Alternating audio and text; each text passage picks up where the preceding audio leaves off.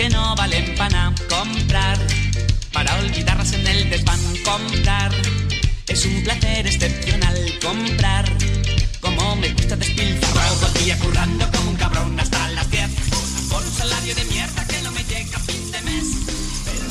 Este episodio es presentado por Reborn. Reborn es una iniciativa para acompañar a personas en su proceso de redescubrimiento y desarrollo a través de diferentes talleres y programas que involucran diferentes técnicas de expansión de conciencia. Actualmente están en Ciudad de México y además ya en plataformas digitales. Para mayores informes, pueden seguirlos en Instagram en arroba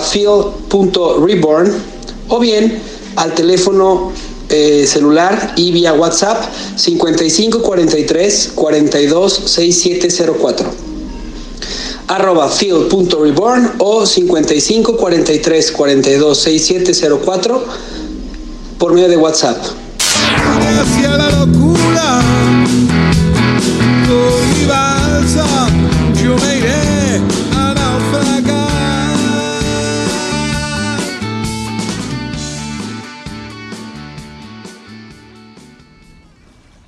Juan, ¿Qué onda, Javi? oye, a ver, es Jos, güey, nos está echando, nos está, nos está haciendo señales. Hay que regresar Ayer. por él, ¿no? A ver, espérame, deja. Jos, ¿qué onda? Vengan por mí, vengan por mí, por favor. ¿Qué pasó, Jos? A ver, Juan, rémale, espérate. A ver, ahí vamos. Estoy aquí, cabrón. ¿Qué pasó? Es que esta isla, este, no se puede comprar nada, está, está desierta, no hay nadie. Este, ya Ah, debe ser lo del coronavirus. Ah, Están en confinamiento todos. ah. Pero, ¿qué No, querías pero- comp- comprar o qué? No sé, un shopping normalito de, de turismo, pues. ¿Para, para eso te echaste el paracaídas? Y pues No, y ¿a qué se van aparte se echó el no? paracaídas ¿A qué con su traje de buzo para ir a. O sea, eh, tú eres un capitalista extremo, Jos. Y me, suena a, esos, esas personas que viajan, este, que, viven en, en, en, no sé, en León o en, la Ciudad de México y van a trabajar a, a, Nueva York y al segundo día se regresan. ¿Eres de esos? Sí, sí, sí, sí. Este, no, desafortunadamente no, solo en su programa de radio tengo la oportunidad de viajar a tantos lugares extremos. Ah, la verdad es que el resto de mi vida me la- la- estoy muy cerca de, de mi casa en la Ciudad de México. Muy bien. O sea, eres de, ya al revés de los que andan en bici para todas partes y este. Lo dirás de broma, pero ¿Ya eres hipster? Casi. Yo creo que cuando este- este- el año que cumple, si, si este año cumples 40 años, no puedes ser hipster. O sea, eso por definición. Eres chaborruco. Chaborruco, sí. Este, pero, eh, pero no, durante, durante prácticamente siete años, eh, hasta hace más o menos un año y medio, dos años, eh, sí estuve sin coche en la Ciudad de México. Fui como el usuario número tres de Uber eh, y, y sí, mucho tiempo me la pasé sin coche, lo cual fue una gran experiencia. Este, Qué chulada. vivir la Ciudad de México sin, sin, sin auto, todo- toda una experiencia. Sería, sería mi sueño, ¿eh? La verdad es que yo. eh, o sea, me encantaría no tener coche. Y, hablando, por ejemplo, en, de... en la, en la ciudad en la que yo vivo es imposible no tener coche. O sea, el transporte. me imagino. Le falta, le falta mucho. Me Pero pues nosotros ahorita aquí en la lancha, digo, tenemos que remarle. Ayúdenme a subir el ancla, ¿no, Javi? Órale, va. Listo. Oye, Jos, este. Pues hablando de, de- de- de tiendas y de shopping, eh, y luego con, con esa gran historia que tienes atrás y ese. Pues esa parte que te, que te complementa en todo lo que eres, que es esta cuestión de haber estudiado economía. Eh, algo que hemos debatido Juan y yo en, esta, en esta balsa es, qué va a pasar con el capitalismo, ¿no? O qué es el capitalismo, o hacia dónde va a llegar el capitalismo. Y, nos encantaría hablar contigo de, un, tema que en este momento eh, Slavoj Zizek decía eh, hace poco que el virus sería el que mataría el capitalismo. Y, Han, Chul Han, el, el, coreano, decía que se equivocaba Sisek. Y pues nos encantaría hablar de este tema, o sea, no de que se va a acabar o cómo hacia dónde va a llegar, sino qué es el capitalismo. O sea, no, no sé, Juan, no sé qué, qué, qué, pregunta le podamos tirar aquí a nuestro, a nuestro eh, remo número 3. Sí, justo eh, el tema es que mm, en ese, justo cuando hablábamos de este asunto que mencionas, Javi, eh, surgió como una especie de, como de enojo, como de fricción que, que, que, creo que es compartido entre tú y yo, como hacia un cierto sector de, la población o, o personas con una cierta ideología en la cual hablan del capitalismo como el responsable de todos los males de Occidente, como el culpable de, de, de, pues de que se esté acabando el mundo y todas estas cuestiones. O sea, que bueno, eh, a veces parecen exageración, a veces parece que, en realidad no, no, lo somos lo suficientemente enfáticos en cuanto a que esto está sucediendo. O sea, veo la relación en el, el, por qué la gente puede decir esto, pero el, el, aquí la, la, rispidez de, que tuvimos Javier y yo respecto a, esto tiene que ver con, con la falta de, responsabilidad de las personas hacia su estilo de vida y, que bueno, al final es muy fácil culpar al capitalismo. Sí, me venden y por todos lados ves anuncios y, y pues así funciona este tema pero eh, al final concluimos que bueno, el capitalismo es, es, un, es como una especie de, vehículo que te permite sacar lo mejor o lo peor de una sociedad y de, los individuos, porque dentro del capitalismo están las respuestas para salir del hoyo en el que estamos metidos, al menos eso pienso yo. Este, pero es verdad que a través del capitalismo nos, nos, estamos, nos venimos a meter a este, a este hoyo también. Eh, entonces, pues eh, creo que es hora de, de, empezar a entenderlo más a fondo y, y, con alguien que sabe tanto de economía como tú, pues hay, ahora sí que nos gustaría aprovechar para que respondas algunas preguntas, ¿no? Pues, o sea, bueno, si quieren lo que podemos hacer es rápidamente hacer como un, como un recap de, de lo que es eh, o lo que entendemos por capitalismo. Creo que, creo que la, economía eh, al final es, es, un poco el quehacer eh, de, la gente de, de poder producir o, hacerse de, un, de, los medios para, para, vivir y para satisfacer sus necesidades, ¿no? Y eso siempre ha sucedido. Eh, los modelos son los que han ido transformándose, ¿no? Y, y aquí me, me, remito un poquito al, a, a dónde, dónde se origina el, el, capitalismo como hoy lo entendemos. Eh, este se, se da en, eh, a finales del siglo XVIII con, con, con la revolución industrial eh, y con la filosofía de Adam Smith, eh, que más que capitalismo como tal en ese momento, eh, yo creo que el, la, la, palabra que mejor lo define es más bien un liberalismo. Viene. Te voy a interrumpir con una pregunta. De, sí. A ver, eh, perdón, ¿estarías de acuerdo conmigo en que el capitalismo es algo que se generó de manera orgánica en la sociedad? ¿O, o crees tú que es algo que, que, se impuso? No, no, no hay, no hay ningún, eh, creo que no hay ninguna eh, noción que nos defina culturalmente esa profundidad que no haya surgido de forma orgánica. Eh. De hecho, creo que la, haya, han habido modelos impuestos y esos modelos pues, han sido no necesariamente los más exitosos y, y no han prevalecido. Eh, entonces, pero, pero creo que sea una combinación interesante entre preceptos filosóficos, cambios sociales, cambios tecnológicos eh, y una evolución natural del ser humano que se va combinando todos estos factores y van, y van cambiando y se van re reformulando ciertos paradigmas. O sea, yo no creo que haya una sola definición de capitalismo y no creo que este, esa, esa sea una definición estática. Eh, Oye. Por ejemplo, en, en, en, en, estos, en estos teóricos del siglo XVIII, ahora empecemos a, a aprovechar de, de, que, de, que, de que cada quien tenga la libertad de producir y que tenga la libertad de generar su, propia, su propio bienestar. Eh, y, y, la famosa mano invisible de Adam Smith eh, lo, que, lo que decía es, si todos procuramos nuestra, nuestro propio beneficio a partir de, de, crear una compañía, de ser mejores trabajadores, etcétera, eh, lo que vamos a hacer es que la sociedad va, a funcionar mejor en su, totalidad, ¿no? y, después, este, Ricardo, que es el primer gran economista que teoriza sobre el comercio internacional, lo que dice es una forma eficiente de hacer esto es, es buscando las ventajas competitivas que cada nación o cada población, él, lo veía en términos de naciones, tiene, ¿no?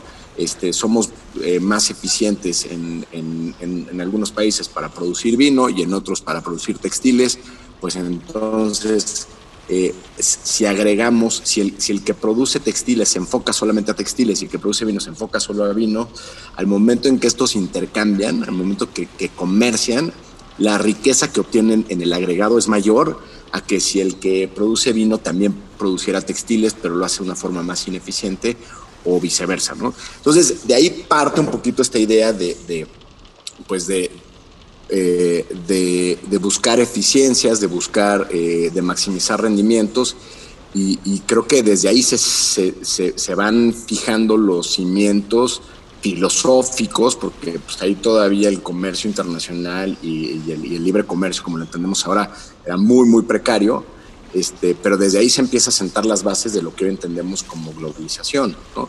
Pero entonces... Eh, y, sigue siendo parte del, debate, ¿no? O sea, que, México, ¿no? Este, pues nuestra ventaja competitiva es el turismo y nuestra ventaja competitiva es las maquilas y nuestra ventaja competitiva es el petróleo, este, o era el petróleo, y, y entonces pues durante muchos años, incluyendo el actual gobierno, este, pues es a lo que le ponemos toda nuestra atención, nuestra prioridad, porque, porque pues es, es eh, si somos buenos sacando petróleo, pues entonces mandamos petróleo afuera y, y, nos regresan dólares y con esos dólares entonces podemos importar otros bienes y servicios, como por ejemplo la remesa es un fenómeno diferente, pero, este, pero, pero una vez que tenemos esos dólares de, un producto que extraímos de nuestro, de nuestro subsuelo, entonces tenemos posibilidad de comprar este, iPhones que se hacen en, en, Estados Unidos o en China, este, ropa que se produce en Italia o este, cualquier otra cosa, ¿no? Entonces, bajo esa premisa, de alguna manera seguimos operando, ¿no?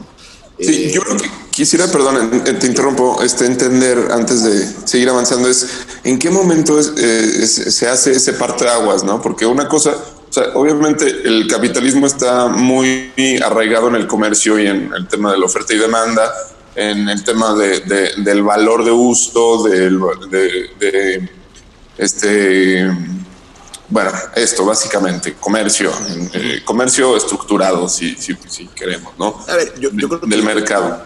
Eh, eh, todo esto empieza en la medida que en los grandes, en las naciones más industrializadas se empieza a ver pues una, una producción acelerada de bienes, este, de bienes materiales y empieza a ver la necesidad de pues de llevarlos a otros, a otros mercados. Desde ahí empieza el comercio a gran escala. Yo te diría que durante el siglo XIX y sobre todo se fortalece mucho en el siglo XX.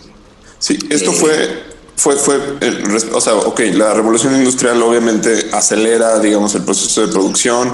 Lo acelera o lo acerca, como lo entendemos hoy. Eh, digo, había comercio internacional desde la NAU de China en la época de, pues, del Renato, ¿no? En México. O sea, no, no es que no hubiera comercio internacional antes, pero me parece que que empieza a tomar la forma del comercio internacional como lo conocemos hoy, este, en esa época, ¿no? En, pues, todo el siglo XIX y, la, este, y, bueno, en el siglo XX, que yo lo dividiría en dos partes. La primera mitad del siglo XX, que está más marcado por guerras, que de alguna manera, cuando hablas por primera vez de una guerra mundial, entonces ya estás, ya estás globalizando una realidad política, este, eh, eh, y entonces pues empieza a haber una industrialización y un movimiento y empieza a haber una colaboración política entre diferentes países que, que eh, detona en la segunda mitad del siglo XX en, acuerdos, eh, en la creación de, instituciones como la ONU y tal, tal, tal, donde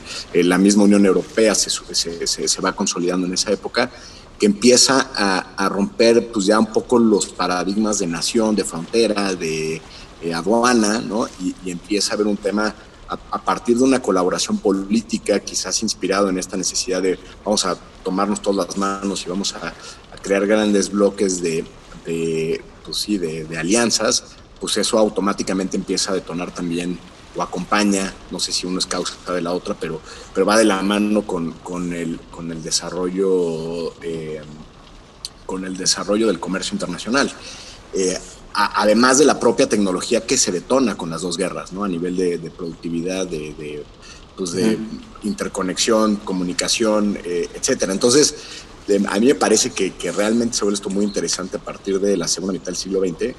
Eh, y, y, ahí viene otro cambio que es muy importante, cuando, cuando las naciones finalmente deciden eh, que, que, no necesitan tener respaldo sus monedas, ¿no? el famoso Bretton Woods. Este, y, y entonces eh, se, se, entiende que la productividad o la producción de un país respalda su moneda eh, en, en, relación a las otras monedas. Eh, y entonces se empieza a crear también un, un, mercado, no se empieza a crear, ya existía, pero se, se hace mucho más grande el mercado de los capitales. ¿no? O sea, antes se movían entre las naciones productos y servicios y eso necesitaba que se movieran divisas, pero ahora pues entonces, eh, en la medida en que eso se va, se van rompiendo también las barreras de los sistemas, eh, eh, de, las, de las barreras, este, perdón, que limitan el, que tú puedas invertir en un país o en otro, pues empieza a crear también un mercado internacional de, pues de bienes financieros o de activos financieros, ¿no?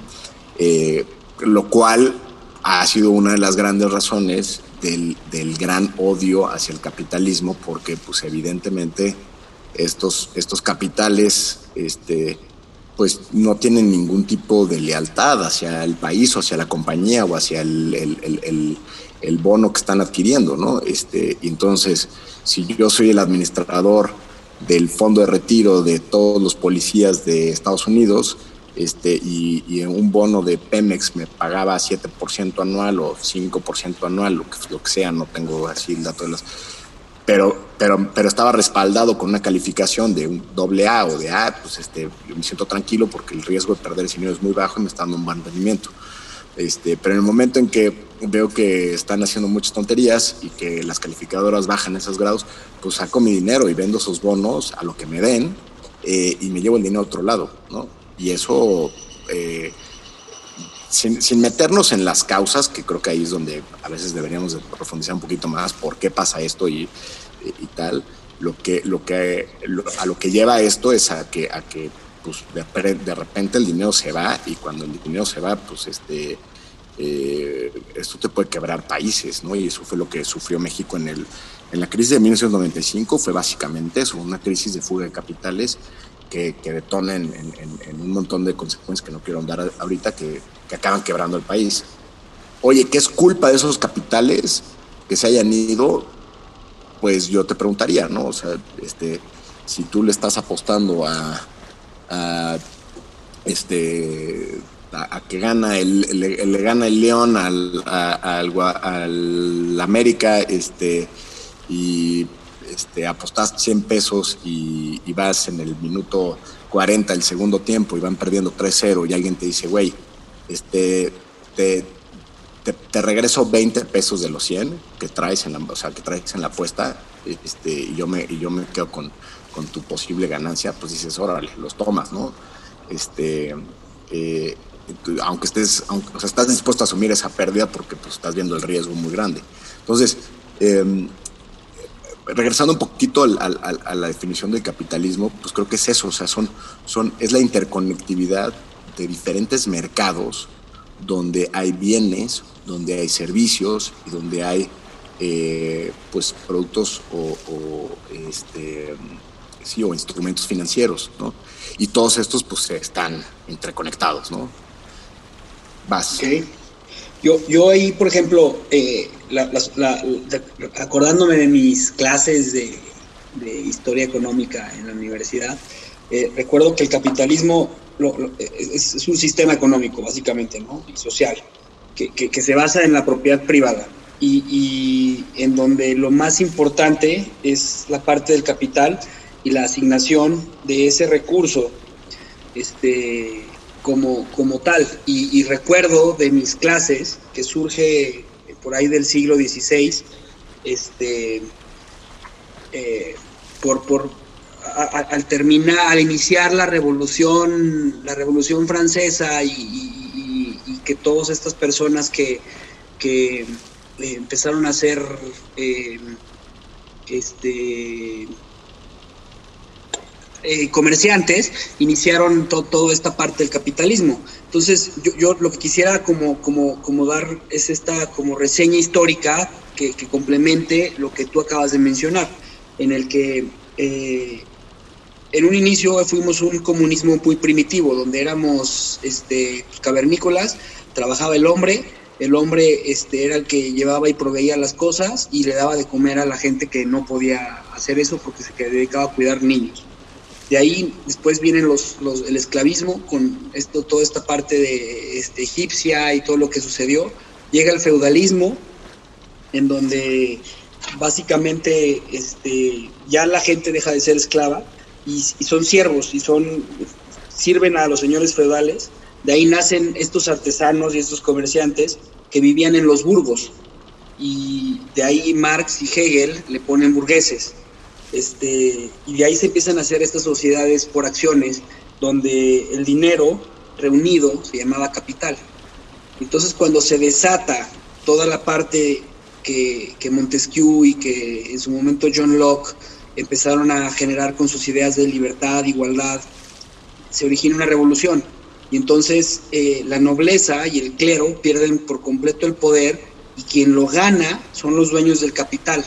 Y entonces las tierras, que antes eran de, pues, del, Estado, del gobierno o de los ricos o de los nobles, perdón, los nobles, se vuelven de las personas que los comerciaban. Y de ahí eh, empieza el desarrollo tecnológico y estos, estos, estos, estos granjeros y campesinos quedan en la pobreza total y empiezan a trabajar para estos comerciantes y es cuando empieza a surgir el capitalismo como lo, como, como lo conocemos hasta todo este capitalismo que acabas de mencionar, eh, yo quería como complementarlo porque creo que era parte importante de lo que, de lo que, de, lo que es hoy el capitalismo, como para entender desde dónde venimos hasta dónde hemos llegado, como lo acabas de mencionar, que tan, qué tan importante es que una calificadora te dé un triple A o te dé un B menos y tú tengas tu dinero ahí invertido, ¿no? O sea, creo que, creo que lo que mencionas, este, eh, bueno, evidentemente es, un, es una reseña de muchísimo tiempo hacia atrás, eh, donde hay muchos cambios, pero, pero básicamente en lo que prácticamente todos los teóricos eh, economistas coinciden es que, pues que la producción tiene dos factores, ¿no? Se consigue a través de, de capital, que el capital no necesariamente se entiende como el financiamiento, aunque acaba viniendo de ahí, sino y esto sí es un concepto que se introduce en la, en la, en la revolución industrial, que es todo lo que representa maquinarias, equipo, etcétera, ¿no? Y mano de obra, ¿no? Este, labor. Eh, y la combinación de esos dos factores genera una productividad como eh, compañía, como, como comunidad, como país, como nación, eh, y, eso, y eso determina las probabilidades de éxito y de, no más bien, las, no las probabilidades de éxito, el, el, el, nivel de crecimiento al que pueda aspirar una, una, este, una nación o un país eh, y eh, la cantidad de bienes y servicios que puede producir, ¿no? Eh, sería el equivalente a esa, a esa riqueza. el comunismo, de alguna manera, Marx dice, sí, de acuerdo, pero aquí hay un problema, ¿no? el capital eh, eh, cuando se da esta combinación de capital y labor, el dueño del capital se queda con una parte mucho más eh, interesante de la plusvalía, es decir, si, la máquina costó 100 pesos prorrateado, ¿no? O sea, pero para producir un, no sé, un metro de tela, la máquina, el costo de la máquina este, fue de 100 pesos, este, y la mano de obra fue, eh, le, asigno un costo, por, decir un número, de 100 pesos también, este, al momento de vender esa tela, que me costó 200 pesos en, en 400 pesos, el dueño del capital, que acaba siendo el dueño de las máquinas, no necesariamente el que trabajó en, para, para, generar esa tela, este, pues está llevando 200 pesos de utilidad, ¿no? O de, o de plusvalía en términos eh, marxistas, eh, por haber aportado, digamos, un valor equivalente al de, al de la mano de obra y eso de alguna manera eh, eh, exacerba la diferencia entre, las, entre los seres humanos que tienen acceso, son dueños del capital, por las razones que sean, eh, y la gente que, que trabaja. ¿no? Y entonces Marx ahí con, con, ese diagnóstico que a nivel diagnóstico me parece muy acertado y es creo que muy real, ¿no? Eh, de alguna manera, eh, pues lo que prevé es, pues aquí hay un tema de injusticia y por lo tanto, este, pues si no, si no tenemos esto, eh, los dueños del capital van a ser cada vez más ricos, van a poder producir más, se van a hacer más ricos y, y, al, y la gente o, o, el labor pues va a ser cada vez más no necesariamente cada vez más pobre, pero no va a tener por lo menos la capacidad de crecer o, de enriquecerse en la misma, en la misma proporción. Entonces, eh, ¿qué es importante esto? Porque, porque incluso bajo esas premisas en el capital eh, o en el capitalismo, el, el, sí, crece, crece el valor, ¿no? Eh, pensémoslo así, antes una persona requería a lo mejor seis meses de trabajo para construir ese mismo eh, metro de tela y ahora este, esa persona trabajando con una máquina de telar a lo mejor la produce en una hora. Entonces, eh, la máquina, la creación de la máquina, independientemente de quién sea el dueño de la máquina y quién se financió, pero, pero eh, introduce un componente de innovación, que eso es bien importante y eso el, capitalismo claramente fomenta la innovación a resolver problemas que están allá afuera, en este caso la, necesidad de producir más tela. Y, y, en ese momento este, eh, eh, se crea un valor eh, hacia la sociedad. Es decir, entonces podemos producir más tela o a un costo mucho más bajo, ¿no? pensándolo en términos del valor hombre, y, y, eso hace más productivo el capital, o sea, la máquina, y, pero también la mano de obra. O sea, la mano de obra se vuelve una mano de obra este, que en vez de producir un metro de tela cada seis meses, produce uno cada hora. Entonces, también eso beneficia a, la mano de obra y, y, es, es, es, una, es uno de los argumentos a favor del capitalismo que también coincido con él, que es, pues el capitalismo ha traído también mucha riqueza a todos los niveles y el nivel de vida de la gran mayoría de la gente de los países este, industrializados y desarrollados, incluso en muchos países de desarrollo, hoy es mucho mejor que el nivel de vida que tenían hace 200 años, en términos de riqueza, en términos de salud, en términos de, bienestar. Lo, que, lo que sigue siendo crítico es la disparidad entre el, el pobre, aunque el pobre sea un pobre mucho mejor que el que era hace, hace 200 años, un pobre más sano, un pobre más alimentado, y el, y el, y el rico, ¿no? Entonces el rico quizás hace 200 años era 20, 30, 50 veces más rico que el pobre. Hoy pues hay una disparidad impresionante en, en, en ese, en esa riqueza, ¿no? Yo, eh, Juan Pablo. Yo te, te, quisiera mm, como comentar un poquito lo, cómo me, me siento al escuchar esto yo siempre he sido muy cabeza dura en cuestiones de números y de economía. O sea, mi, mi, mi mente es completamente eh, hemisferio derecho en cuanto a, o sea, puede ser muy, muy abstracto, muy, este, tener la, cap la capacidad de la abstracción, pero soy en cuestión de números, de matemáticas y especialmente en, en, en, en lenguaje eh, económico, por más que le he intentado, me explico, o sea, por más que, que, que, que intento entenderlo, eh, sí siento que me hablan en otro idioma.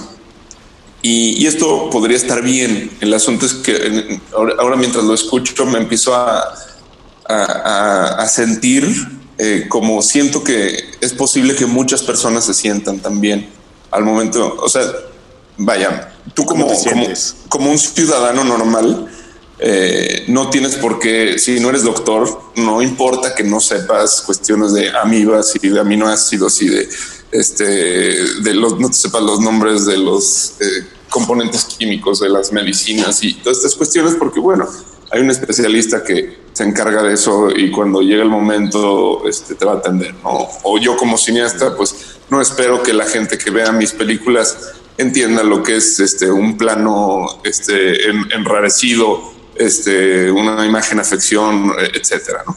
Eh, pero por alguna razón la cuestión económica eh, es como que obliga o, o, o, o, sea, no, es ajena a la gente. Me explico, porque si, si no la entiendes, si, no, la, si no, no, sabes qué está pasando, no sabes qué significan esos términos, no entiendes de qué se trata la especulación que están haciendo las personas con su dinero eh, en, tu país, este, con, tu trabajo, con todo lo que haces, entonces se genera una ansiedad muy de fondo que es terrible, porque realmente yo, creo que lo que tiene infeliz a la gente con el tema del capitalismo no es tanto que, que también lo es, ¿no? La disparidad entre ricos y pobres, pero es más el tema de que todo puede cambiar en cualquier momento y transformarse. Este, tu realidad puede transformarse de, de un momento a otro por la decisión que alguien más tome respecto a un tema del cual tú desconoces todo. Eh, o sea, como que este, este, este, este perdón que te interrumpa, pero yo creo que no desconocemos todo. Y yo creo que ese es uno de los grandes eh, eh, motivos por el cual el, la economía siempre está ahí en, en el centro del debate público. Uh -huh. Porque al final del día tú tomas un montón de decisiones en función de ese contexto económico. Eh, desde la hora a la que te levantas, desde si decides hacer un proyecto o hacer otro, si decides trabajar en una empresa o no, qué, eh, qué, qué, producto vas a comprar, dónde vas a vivir, cuánto vas a pagar de renta. O sea, al final del día, eh, todo ese sistema que se ha ido construyendo de forma orgánica, y sí lo creo, ¿no? Este, pues de pronto dices, pues ya estoy aquí adentro, o sea, tengo que darme de alta si quiero dar una factura para que me, para que me paguen. Entonces empieza, o sea, nosotros somos agentes económicos. O sea, desde la perspectiva de teoría económica, cada persona es un agente económico. Y existen diferentes niveles de, de, de, de, pues, de agentes económicos. Está, están los individuos que toman decisiones de consumo, que toman decisiones de, de dónde ofrecen sus productos y servicios, o sea, dónde ofrecen, perdón, su mano de obra. Eh, está otro agente económico que son las empresas, ¿no? Eh, que, que, deciden contratar o no eh, a, diferentes personas de, dependiendo de, de, sus necesidades. Entonces hay otro, otro mercado ahí que es el mercado laboral, ¿no? Eh, y, entonces pues hay, hay, más demanda quizás por contadores o por ingenieros que por cineastas, pero porque, pues porque la gente consume más este, productos industrializados que películas de arte. ¿No? Este, te estoy hablando del modelo, ¿eh? no, no crees que estoy aquí haciendo ningún tipo de, de juicio eh, de valor. Eh, sí. Después está el otro agente que es el, el, el, gobierno, ¿no? Que el gobierno a su vez es un agente económico. El, agente, el, el, gobierno, el gobierno no genera ni un peso, cabrón. Eso es, una, es un pinche engaño. El, gobierno cobra impuestos. O sea, el gobierno es un, es, es, es un, es, es un socio de palo que tenemos todos, que, al que le tenemos que dar una lana. Y después el gobierno con eso, pues decide hacer eh, eh, pagar hospitales o, eh, o, o, pagar maestros o pagar una refinería. Pero ya, este, ya eso ya es una decisión del gobierno que a su vez impacta otra vez empresas, palo, personas y servicios. Un socio de palo que también es el único que puede tener el poder de coercionar, porque es el único que puede ser coercitivo. De acuerdo, y, y, y esa es parte de, de cómo está eh, definido el sistema, ¿no? Eh, y también eh, el único que puede de alguna manera cubrir eh, algunos, o sea, eh, tiene también su utilidad eh, y esto es cada vez más cuestionable, pero por ejemplo, este, si no te coercionaran para pagar tus impuestos, la mayoría de la gente no, no aportaría voluntariamente los recursos que corresponderían a, a pavimentar la calle de su casa o pagar el alumbrado público o tener un ejército o tener escuelas públicas, ¿no? O sea, entonces ahí entra otro concepto económico que es muy interesante, que son los bienes públicos, pero no me voy a meter ahí. Eh, lo, que, lo que quiero decir al final del día es que hay estos, hay estos diferentes niveles de agentes económicos, eh, pero todos los días, Juan Pablo, como tú bien decías, eh, nosotros tomamos decisiones que nos afectan desde la perspectiva económica pero no solamente nuestras decisiones nos afectan en, en nuestra perspectiva económica, la, los, las decisiones de, de, los demás agentes también afectan nuestra realidad económica. Eh, uh -huh. y, y, ahí, y ahí es donde, donde empieza a haber una, una, una interacción a nivel sistémico que se vuelve muy interesante porque, porque, este, porque podemos estar muy molestos con esas interacciones, pero al final del día es una molestia muy frustrante porque puta, ¿a quién le echamos la culpa de que la gente no le guste el cine de arte, no? Y que haya más demanda por, por documentales bien hechos. No, es que justo, justo ahí creo que va Ahí es un donde poco se mi, vuelve mi- un poquito- mi tema. Es que hay, hay, yo me, me- me reconozco como parte de ese sector que toma la vida eh, eh, en, en este, en, en el sistema como un deporte extremo que, que se trata de burlarnos, burlar el sistema. O sea, esa es la, la, la, la idea, esa es la, la filosofía de fondo de muchas personas. Al menos creo que Pero por ¿qué lo menos tú por burlar el sistema? ¿Cómo burlarías tú el sistema? lo que para ti eh, representa eso. Es así de, de ambiguo. O sea, es, es, sacar- es como, como cuando Maradona metió el gol con la mano contra los ingleses. Sí, pero, pero, eh, o sea, no, pagar impuestos, ok, pero ese es un, No, no, un no. deporte nacional, ¿no? Este, No, no, no. o- Yo, yo no hablo de no pagar impuestos o no de, o sea, este, cada quien lo va a entender como, como quiera, pero al final eh, todo se, se refleja eh, en una actitud rebelde que todos tenemos todos los días, con lo que sea que nos haga sentido, para de alguna forma este, desquitarnos un poquito con algo que, que no podemos comprender, que es una gran frustración que, que creo que yo, creo que ahí viene, ahí está, digamos, toda la inconformidad con el capitalismo, que es que al final del día to- todo lo que te dice el capitalismo, que actualmente es, pues, si te esfuerzas, si te levantas temprano, si trabajas duro, si haces esto, esto, esto, si ahorras, si etcétera, etcétera, etcétera, tu vida va a estar bien. Pero ¿qué pasa cuando eso no sucede? Que ha pasado varias veces y que todo el tiempo está pasando, porque siempre hay gente especulando moviendo hilos desde, desde lugares que, que, que, pues tú como un ciudadano común no te interesa ni siquiera estar informado al respecto. Pero resulta te que... va. Te la voy a plantear así. El sistema tiene dos zanahorias, la que te pone adelante y la que te mete en el culo. la que te pone adelante es, cabrón, tú necesitas una casa chingona, tú necesitas este ropita de Sara o de donde sea que te la compres, tú necesitas un coche en el que te veas guapo, ¿no? Tú necesitas viajar a este, Estados Unidos una vez al año, tú necesitas tener a tus hijos en la escuela privada, tú necesitas ta, ta, ta, ta, ¿no? Y te lo va poniendo esas. Y entonces está la zanahoria adelante, ¿no? Y dices, puta, pues este, hacia allá necesito darle porque, porque además si no le das para allá, si no aspiras a eso, el sistema se cae. Y lo estamos viviendo ahorita. Así es. O sea, ahorita nadie puede, nadie puede perseguir esa zanahoria porque estamos todos encerrados en nuestras casas. Confinados. ¿Y cuál es la zanahoria del culo? Ah, sí. ¿Quieres todo eso? Pues ¿qué crees, cabrón? Tienes que trabajar nueve horas diarias en una oficina haciendo godín. Y si no te gusta, este, puta, pues entonces vas a hacer un freelance, este, que, güey, que vas a tener que batallar, güey, para que te paguen tus facturas, los proveedores, porque, o, este, o vas a tener, ah, ahí te va otra zanahoria increíble, una tarjeta de crédito, ¿no? Entonces, tienes la ilusión de que ya te dieron el acceso para comprarte todas esas cosas de la zanahoria que tienes enfrente, ¿no? Y de cuando Pero ahora tienes volteas, que pagarla, ya traes unos pinches intereses porque no hay peor negocio que comprar, con, o sea, que deberle una tarjeta de crédito, ¿no? Y, y- y- y nos sorprendería la cantidad de gente que le debe a, a las tarjetas de crédito. Entonces, también creo que, creo que ahí es donde, donde, donde entramos a la parte perversa del capitalismo, a esta doble zanahoria. ¿No?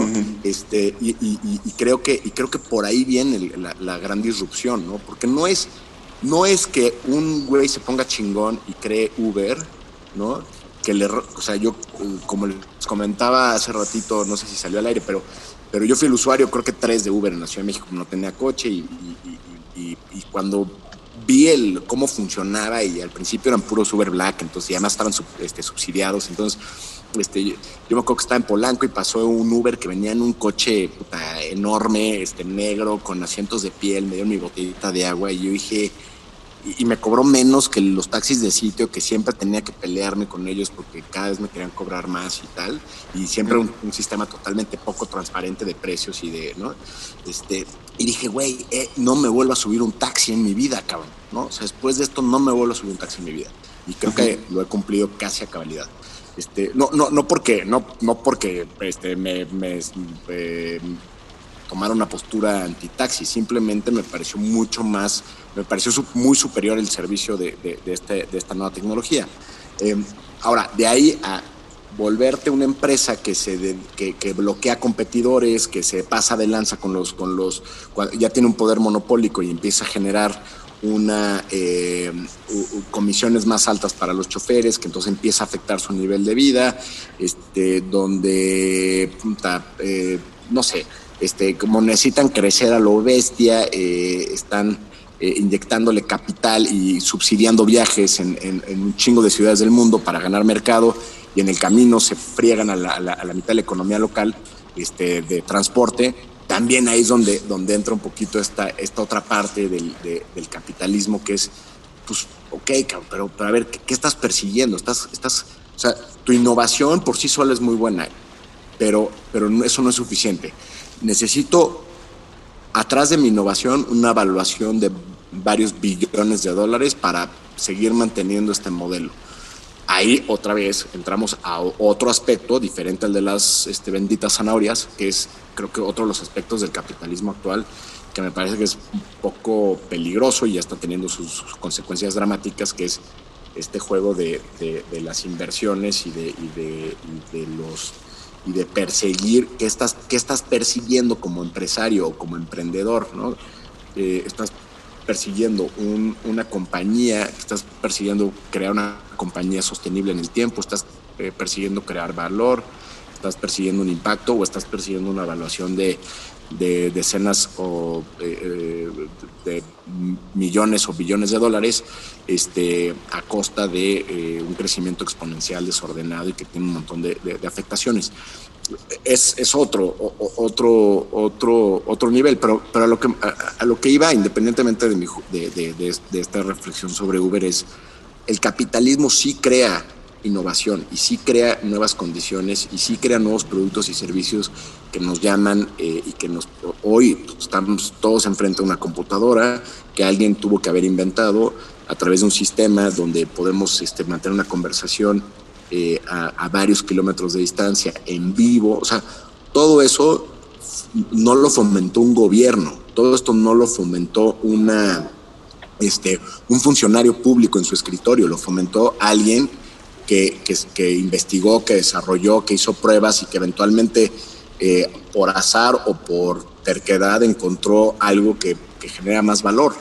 Y eso creo que es una virtud del modelo económico. Entonces, me parece que el, debate eh, de, emitir un juicio de valor, a, decir el, modelo económico es malo, o el modelo económico es bueno, o el capitalismo es malo, el capitalismo es bueno, me parece que, le quita, se vuelve, un, se vuelve un debate muy superficial, este, que no reconoce que hay cosas que han sido extremadamente valiosas para la, para la humanidad y han habido cosas que, pues, que también ha generado eh, pues, eh, no sé, incentivos perversos y ha generado este, pues también muchos, eh, mucha pérdida de valor y, quizás ha cambiado a veces los paradigmas eh, para, este, pues para, para favorecer al propio modelo, ¿no? Y ahí es donde creo que como seres humanos tenemos no solamente la libertad, la libertad, sino la responsabilidad de identificarlo y decir, ok,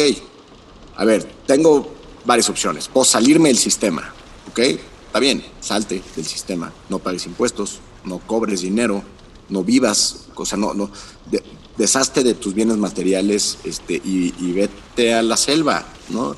Y procúrate tus medios de producción y, regresa al trueque si es que puedes, ¿no? Y tú estás totalmente fuera del sistema, ¿no? La otra es ríndete al sistema, ok, paga todo a mes sin intereses, trabaja como animal, nunca te, nunca te hagas estas preguntas, ¿no? este, vive agobiado, angustiado y con miedo de, tener todo lo que no tienes, ¿no? Y vas a ser un perfecto eh, eh, eh, peón del sistema. O hazte las preguntas y cómo puedo yo desde dentro del sistema cambiar mi experiencia de vida y cambiar la experiencia de vida de aquellos a los que puedo tocar dentro de dentro del dentro del dentro del sistema que pues que, que se vuelve un poco eh, restrictivo en algunas cosas pero que también te permite generar eh, eh, e, ese, ese otro impacto no entonces este em, pero es curioso, este, hace, hace, hace muchos años tuve la oportunidad de, estudiar un semestre de la carrera en, en, Holanda, ¿no?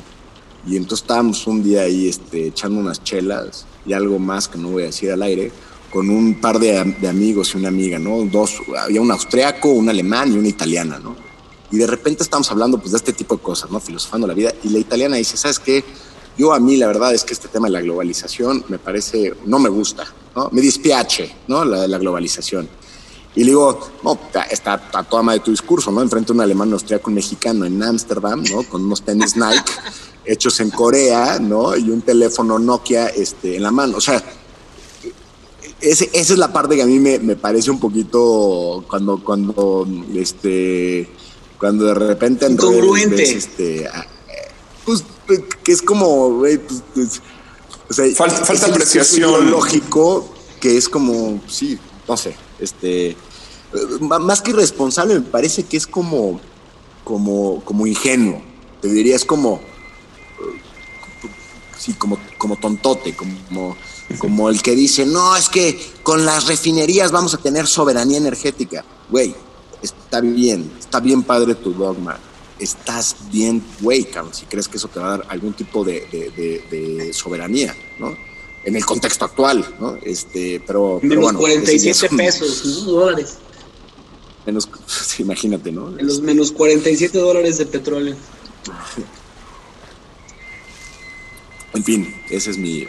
Oye, pero a ver, yo, yo aquí, yo aquí, este, a ver, a, mí es algo que, me, parece fascinante y, cuando he platicado con Juan de estos temas, este, ya en otros episodios, yo, yo, yo volteo a ver y, pues parece que, que, ahora sí que, esto parece un, viaje de LSD en el que, en el que regresas al inicio, ¿no?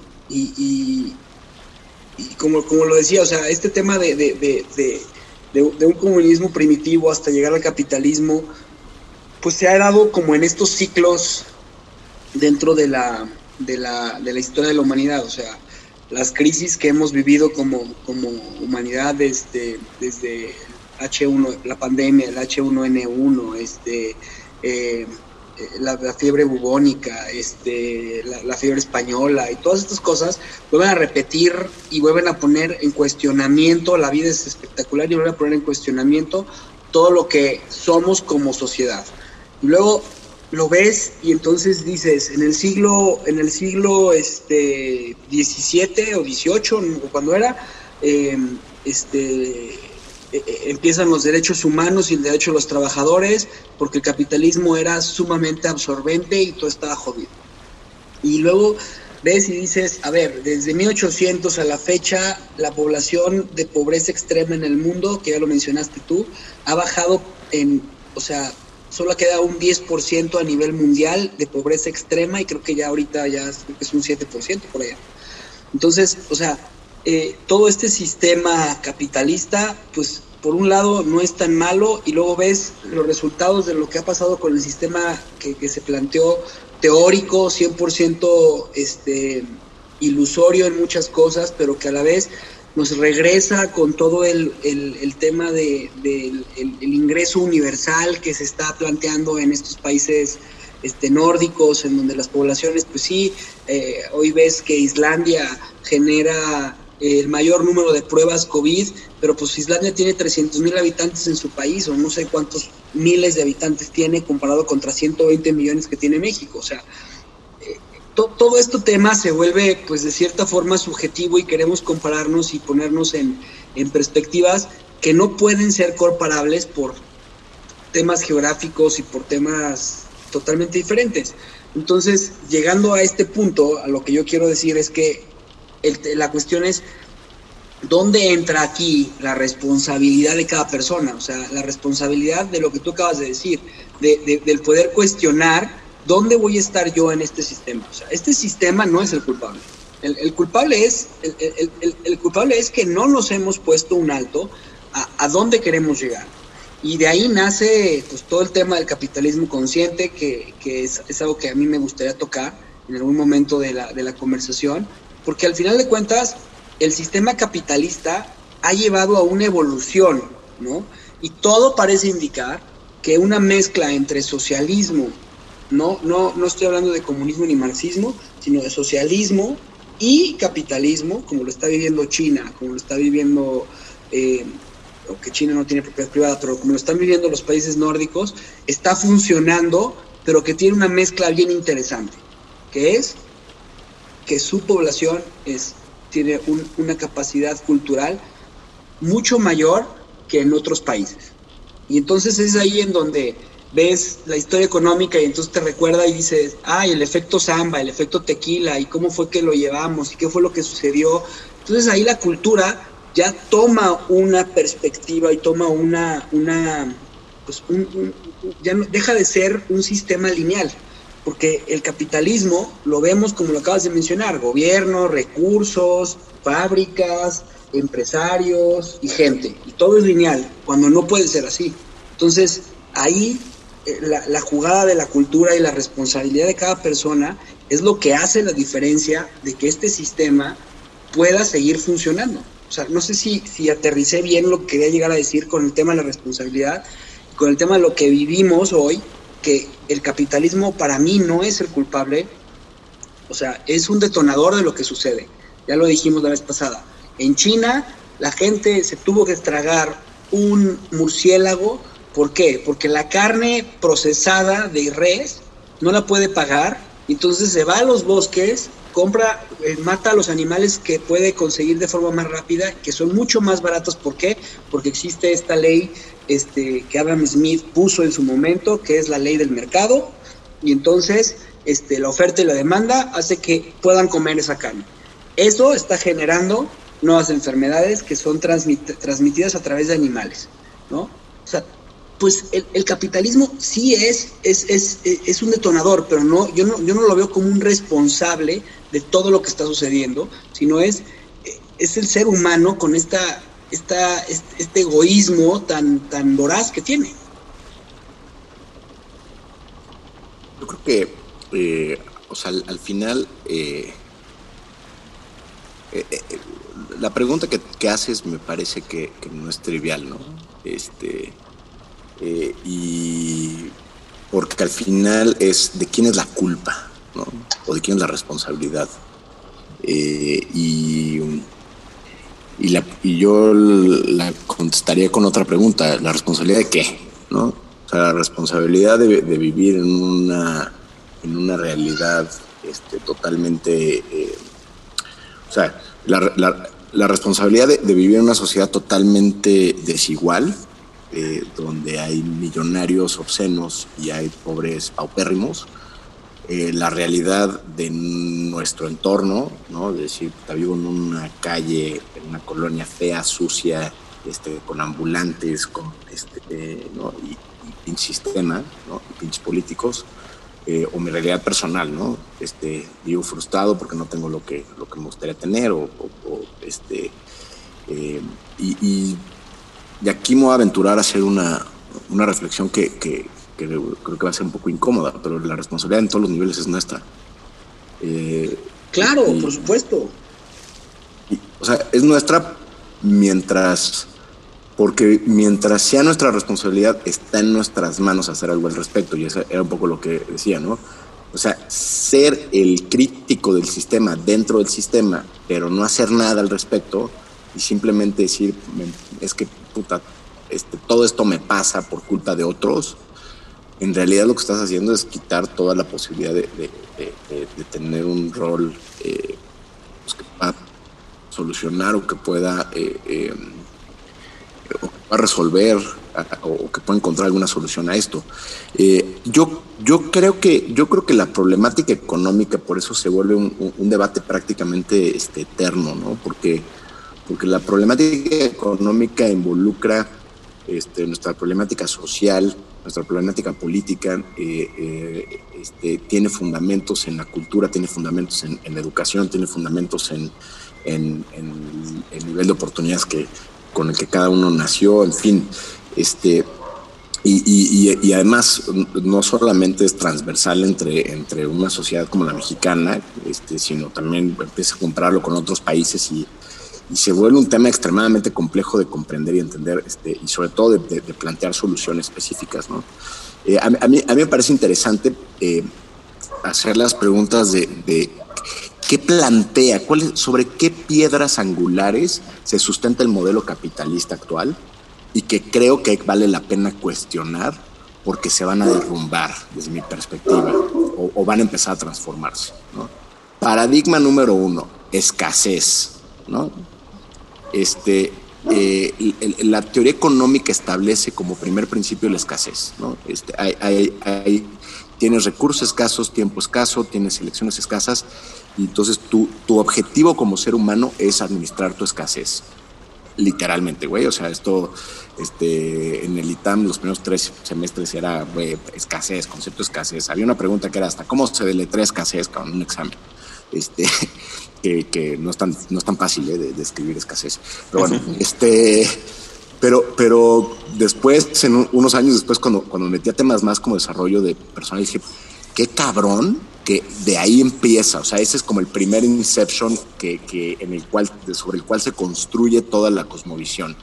Tú vas a luchar toda tu vida por expandir tu escasez, en el mejor de los casos. Slim es un güey escaso que logró estirar su escasez un poquito más que el resto. ¿no? Qué duro, ¿no? primer principio. Pues imagínate todas las connotaciones que tiene a nivel de, de cómo entendemos la vida, ¿no? Eh, El concepto de costo de oportunidad. Yo, yo to- o sea, eh, otra vez, cuatro semestres hablando de costo oportunidad, costo oportunidad, costo oportunidad. Y entonces, en vez de tener seres humanos que persiguen las cosas por pasión y por gusto, todo el tiempo están cuestionando si no la están cagando porque deberían estar haciendo otra cosa que les deje más. ¿ok? Entonces ahí tienes dos, dos primeros paradigmas que me parece bien interesante cuestionar. ¿no? Este, eh, ¿Podemos vivir en abundancia? Yo estoy convencido de que sí, pero en un estado de conciencia de abundancia, no de recursos infinitos, que son dos cosas muy diferentes. Pero si tú estás, por ejemplo, si tú vives en, en total plenitud con tu propósito, no importa lo que hagas, no importa cuánto ganes, siempre vas a estar en, en absoluta abundancia, ¿no? Aunque estés en, puta, trabajando para una ONG en África ganando tres pesos, vas a estar más pleno, más feliz, más satisfecho con lo que haces que, el, que Salinas Pliego, por mucho, ¿no? Este, Luego, el segundo, el, el segundo concepto de costo de oportunidad también, o sea, este, cabrón, deja de preocuparte en todo lo que estás perdiendo por tomar las elecciones que estás tomando. Ese es, eh, el concepto de costo de oportunidad mata la intuición. El concepto de costo de oportunidad no te permite decir, cabrón, yo quiero ser violinista, yo quiero ser escritor, yo quiero ser pintor y me vale madres, cabrón, que como pintor me muera de hambre, porque, sin, porque al final del día los pintores que han decidido ser pintores no se han muerto de hambre por ser pintores. Así es. Quizás la pasan mal, y, y- y- pero renuncian también a esta parte del sistema que es la otra zanahoria, ¿no? La zanahoria de, de puta, es que tengo, que tengo que tener esto, y tengo que tener la casa, y tengo que tener el coche, y tengo que tener tal. ¿no? Lo más triste es que Ahora, se han lo- muerto por amor, ¿eh? Casi todos. Pero eso, ya, eso fue un comentario muy romántico, mi querido Javi, que no me extraña de ti, pero... Ahora, el- el- la, otra, la, otra, la otra parte que me parece este, eh, muy, muy eh, importante eh, establecer como, como, como otro paradigma sobre el cual, y este paradigma yo creo que es más reciente, yo creo que este paradigma viene más de la postguerra, cuando, eh, cuando entramos en esta vorágine de, de crecimiento económico ¿no? y de desarrollo y desarrollo de, de esta nueva ola que se da a partir de, sí, de la Segunda Guerra Mundial, que es, que es el consumismo, el consumismo, el consumismo. Entonces el consumismo se construye sobre un paradigma eh, eh, que es el crecimiento. O sea, si no logramos vender más, si no logramos ganar más, si no logramos crecer, si no logramos este, incrementar nuestras ventas, entonces, este, entonces estamos fracasando, ¿no? Eh, y ese paradigma se está enfrentando con un muro gigantesco que se llama cambio climático y realidad de, pues, los sistemas eh, de, pues, pues sí, de- de- del mundo y de la naturaleza y de que, y de que los recursos eh, en esta vorágine de crecimiento, pues de repente dices, sí, Cam, pero, pero no puedes pretender que la población siga creciendo, que cada miembro de esa población consuma cada vez más, acceda a más bienes y servicios, este, y, que, y que en el Inter no lleguemos al punto donde nos acabemos el planeta. Eh, y entonces eh, eh, ahí me parece que hay otra piedra angular muy importante, ¿no? Eh, y luego otro que creo que también eh, se sustenta mucho, o, creo que en ese se sustenta mucho el- la economía consciente, ¿no? El- o el capitalismo consciente, que es, pues a veces es mejor una, un bienestar comunitario, un bienestar en 360 grados que un, este, que un bienestar individual. Y lo curioso es que Adam Smith proponía eso. O sea, Adam Smith, antes de, La mano invisible, decía, tenemos que, eh, tenemos que tener muy claro que es que, eh, la intención y la, y la solidaridad con la que hacemos las cosas y tenemos que que, entendernos como parte de un sistema, ¿no? Si, si, si, somos ambiciosos, si somos egoístas, esta madre no funciona. Y esa parte la borraron, ¿no? De, este, en la escuela de Chicago y todo lo demás, fue este, la mano invisible y el gobierno que no se meta y porque vamos a, hacernos este, ricos todos y, que nadie meta la mano, ¿no? Eh, y entonces... Eh, esta nueva ola del, de la economía consciente, del capitalismo consciente, eh, dice, a ver, espérate, o sea, a ver, si un ser humano tiene como finalidad respirar y comer, eso sería equivalente a decir que una empresa tiene como, como, como objetivo solamente generar utilidades, ¿no? Las utilidades son necesarias, necesitas comer, necesitas respirar, pero, pero necesitas tener un propósito también, necesitas este, pues, ser un agente de impacto en tu familia, en tu comunidad, en, o sea, eh, hacer las cosas que te gustan, en fin, ¿no? Entonces trasladan esta, esta visión mucho más holística, mucho más completa del ser a las organizaciones, ¿no? Y entonces empiezan a establecer conceptos como, como eh, el concepto de beneficio a los, a los stakeholders en vez de los... Eh, en vez de beneficio a los shareholders, que es, en vez de solamente pensar en beneficiar a los accionistas, estoy pensando también en beneficiar a todas las personas que de alguna manera la organización impacta colaboradores, clientes, eh, socios, evidentemente, no los, no los quitan de lado, eh, comunidad, eh, y, bueno, habrán otros por ahí que quizás me están pasando. Y entonces una empresa consciente dice, ok, yo tengo un propósito, tengo que, o sea, que va más allá de solamente generar dinero, y en ese propósito puedo impactar positivamente a todos estos agentes. Y lo curioso es que estas compañías que, que, entran en esta, en esta definición, eh, en Estados Unidos principalmente este, sería Whole Food Markets. Este, uno de los dueños escribió un libro este, que, habla mucho de esto, pero eh, Southwest Airlines este, y bueno, en fin, muchas otras. Eh, lo, que, lo, que, lo, que, lo que han logrado es desempeños económicos pues muy por encima de, de las empresas tradicionales que solamente buscaban utilidades, ¿no? Entonces, eh, yo creo que ahí viene un cambio bien importante y, en, esta, y en este COVID estamos experimentando eh, e, ese, ese, ese awareness, ese, ese, estado de alerta como personas, como, como individuos, a, por ejemplo, todo el escándalo de Alsea, ¿no? Eh, la primera semana de, de, este desmadre, que todas las bolsas del mundo se cayeron, se fueron a la mierda, ¿no? Pues la acción de Alsea, al igual que todas las demás, empezó a caer y lanzan un comunicado específicamente orientado para accionistas, ¿no? para, para la Bolsa Mexicana de Valores. Entre muchos otros puntos que, pues, este, como, como, como, como empresa podrían hacer sentido, uno de los puntos era, este, vamos a, a, mandar en descanso obligatorio a la gente para disminuir los gastos de la nómina. Eh, y de ahí se desprende un escándalo, eh, que, creo que se toma esta, esta, frase y entonces evidentemente la gente empieza a decir hijos de puta, ¿no? Van a mandar a la gente, no le van a pagar a la gente, bla, bla, bla, boicota Starbucks, bla, bla, bla, bla, ¿no? Este, pero lo sorprendente y a mí lo que me dejó frío fue la respuesta de Starbucks. O sea, si tú te metes a, la, Starbucks a relación con inversionistas y te vas al comunicado que, que emitieron dos días después, eh, el, comunicado es, un, es una redacción fría técnica que habla de, este, de por qué la ley sí contempla ese tipo de, situaciones y tal, tal, tal. O sea, justificando su pendejada en vez de decir, puta, la cagamos, güey, ¿no? O sea, nos vimos bien insensibles y, la neta es que para nosotros la gente es lo más importante y todos los que hemos ido a un Starbucks sabemos además que los empleados se ven bastante motivadillos y contentos. O sea, no, yo no dudo que sea una mala empresa. Eh, en ese sentido, ¿no? Pero, pero en vez de responder eso y que firmara, ¿sabes, ¿sabes quién firmaba esa carta? La firmaba Alsea, o sea, ni siquiera Alsea Sapi de CBE. O sea, el CEO. No, cabrón, o sea, a ver, este, Alberto Torrado, yo puta, me hago responsable de este pedo, la cagamos. Exactamente, ¿dónde está responsabilidad ahí, cabrón? O sea, o sea, al final del día eh, la responsabilidad está en que pues, la acción... eh, y, y entonces, a lo mejor esto no va a acabar con el CEA y yo creo que el CEA es una, es una empresa muy sólida y ha hecho las cosas muy bien. Claro, y muy bien hecho. Tampoco se trata de, de criticar por criticar, ¿no? Van- han generado un montón de, de- de valor y de, y de empleo y aparte empleo que dentro de la industria creo que está bien pagado y todo. Este, pero pero el, el- el- la mala imagen y el rechazo, o sea, el impacto que esto generó en un montón de sus clientes, eh, que pudo haber sido totalmente eh, evitable si hubieran partido una filosofía de una empresa consciente, ¿no?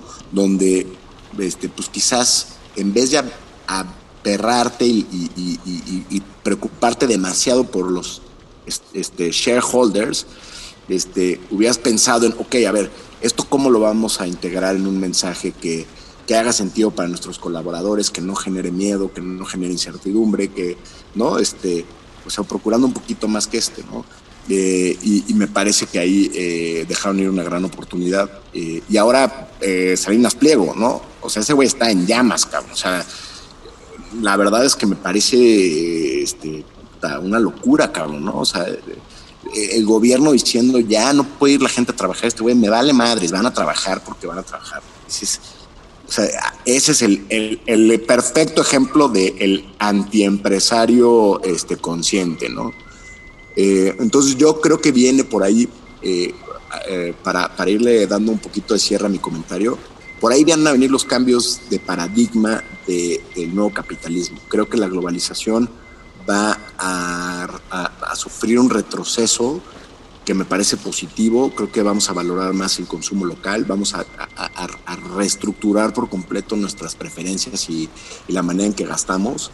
Eh, vamos a ser mucho más conscientes del tiempo, de las distancias, del tráfico, vamos a estar mucho más cercanos a nuestras, a nuestras familias, vamos a valorar otras cosas eh, y, creo que por ahí vienen, vienen cambios interesantes, vamos a valorar también el, el- el nivel de conciencia de las organizaciones a las que compramos.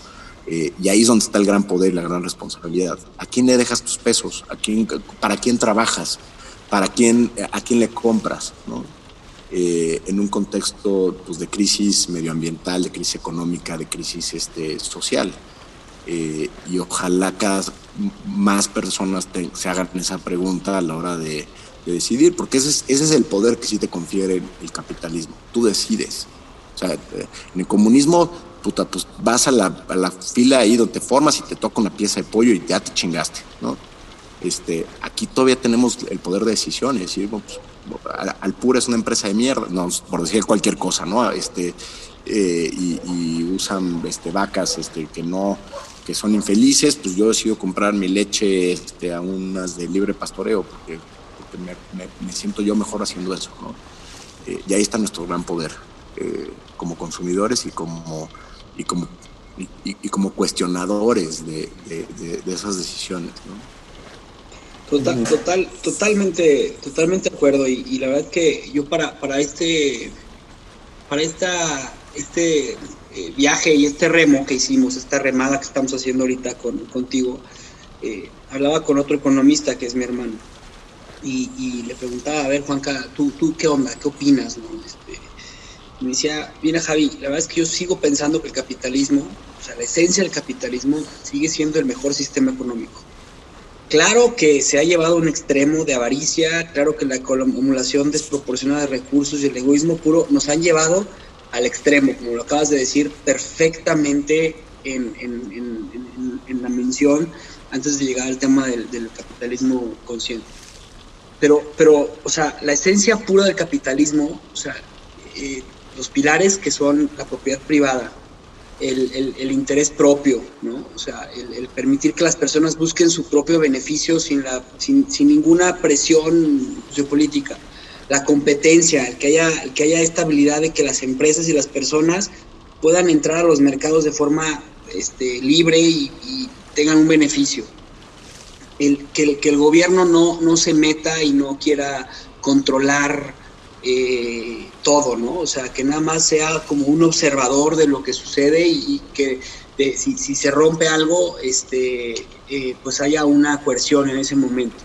O sea, en teoría, en teoría el capitalismo eh, sigue siendo la mejor opción. ¿Por qué? Porque el capitalismo es libertad. Y, y- y- este, y esta, esta, esta parte de, de, que la, o sea, la gente eh, ha volteado a ver al capitalismo como el enemigo público y lo vemos en, un presidente de la República en el que lo único que ha hecho es dividir dos sectores de la población sin ser consciente de lo que verdaderamente necesita este país. Hay un libro extraordinario que a mí me fascina que es The World is Flat, El Mundo es Plano de Thomas Friedman, un periodista de Nueva York que habla, habla de varios temas, pero siempre ha hablado del tema de la globalización. Y, hay un capítulo que a mí me fascina de ese libro que se llama La Virgen de Guadalupe. Y habla de, no habla de la Virgen de Guadalupe como tal, sino habla de la producción de la Virgen de Guadalupe en un país como México, que la globalización hace que la Virgen de Guadalupe sea producida por chinos. Y es ahí en donde el capitalismo permite que quien más barato pueda producirlo sean los chinos. Pero apela y dice, qué triste es que en un país como México, cuando tuvieron un presidente que los puso en la gloria, hablando económicamente, en cambiar un sentido de, no estoy siendo ni salinista, ni estoy apoyando el neoliberalismo, pero lo que sí hizo fue quitar la imagen de México del indio sentado abajo de un opal tomando mezcal y poniéndose borracho a un a, un, a, un, a, una imagen mundial de, un, de una persona trabajadora, responsable, productora, desarrolladora, maquiladora y además que genera un chorro de beneficios. O sea, todo eso cambió con el neoliberalismo y no lo estoy defendiendo, pero sí hubo un cambio. Y, lo llevas y lo extrapolas hoy en día a este, a este tema de, de, un cambio de, de visión lo cual me parece sumamente este, bueno, que hay un cambio de visión en el país, pero, pero ese cambio de visión no tiene ningún sentido, o sea, no tiene ningún sentido porque estamos otra vez en el mismo comentario de que los negocios son malos. Cuando hacer un negocio, verdaderamente quien ha hecho un negocio, es la cosa más divertida del mundo, o sea, es, es divertido, pero a la vez es la cosa, es el deporte extremo del país porque te enfrentas contra todo tipo de cosas, estás preocupado por poder pagar sus sueldos, por poder pagar al gobierno, pero haces lo que verdaderamente te gusta. Entonces, el capitalismo es libertad.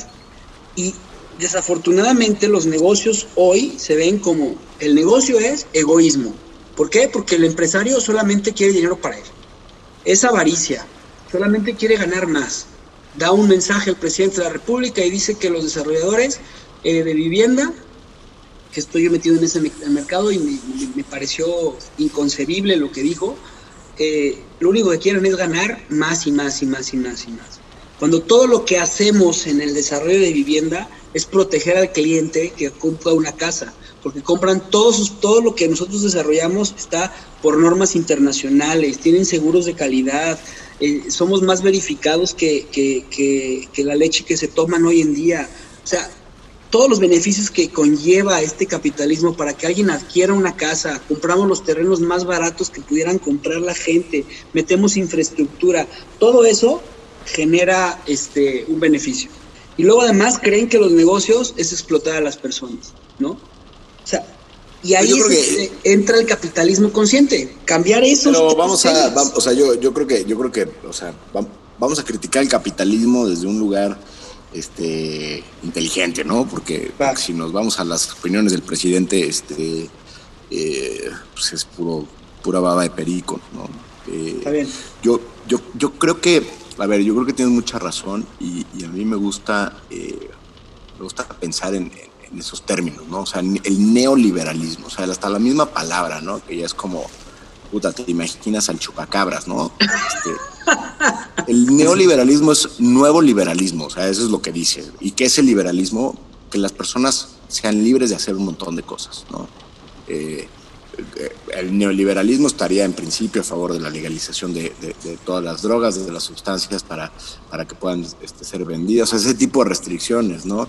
El neoliberalismo estaría a favor del aborto, el neoliberalismo estaría a favor de, poder comerciar con sus propios órganos, y el neoliberalismo estaría a favor de, pues, pues de, que cada persona este, pueda hacer lo que se le dé la gana con, con, su, con su cuerpo, la eutanasia, etcétera, ¿no? De libertinaje. Eh, dicho desde- pues el libertinaje, como lo quieras ver, ¿no? Conocido Entonces, desde el hay- punto de Hay vista cosas católico. que creo que vienen, pues, pues, a ver, si eres, si eres liberal, eres liberal, ¿no? O sea, no puedes ser Claro. liberal este, para las cuestiones económicas y ser mocho para las cuestiones este, de, de- sociales, ¿no? Claro. O sea, como decía, como decía, yo tenía un, un profesor este, en el ITAM muy bueno que se llamaba Isaac Katz, también muy odiado, pero la verdad yo lo, yo lo considero muy buen profesor. Decía, mira, con que no se metan con mi cartera y no se metan con mi bragueta, ¿no?